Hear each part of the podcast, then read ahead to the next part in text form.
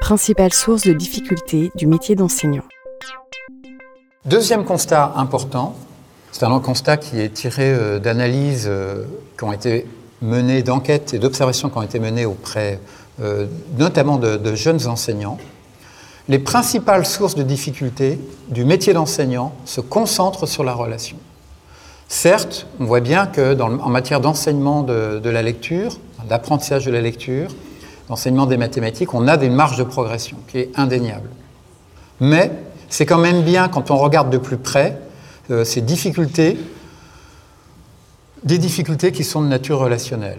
La gestion de l'hétérogénéité, plus les classes sont hétérogènes, plus le métier est rendu difficile.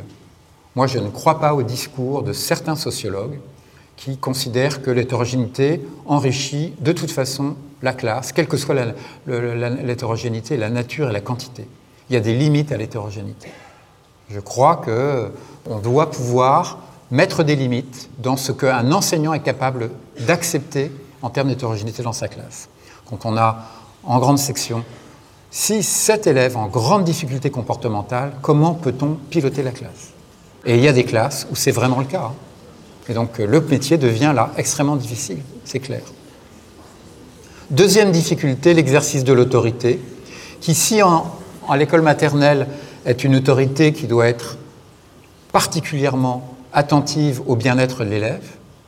Je dis particulièrement, elle doit l'être à tous les niveaux, mais en, ma en, maternelle encore plus, compte tenu de la grande vulnérabilité des petits, eh bien, réclame euh, une professionnalité, notamment pour distinguer cette autorité immédiate que l'on peut avoir à incarner pour séparer deux enfants qui s'accrochent, et puis une autorité dans la durée, celle de l'influence, qui va se manifester dans la durée par notre disponibilité, notre capacité à répondre aux besoins fondamentaux des élèves, à pouvoir les aider.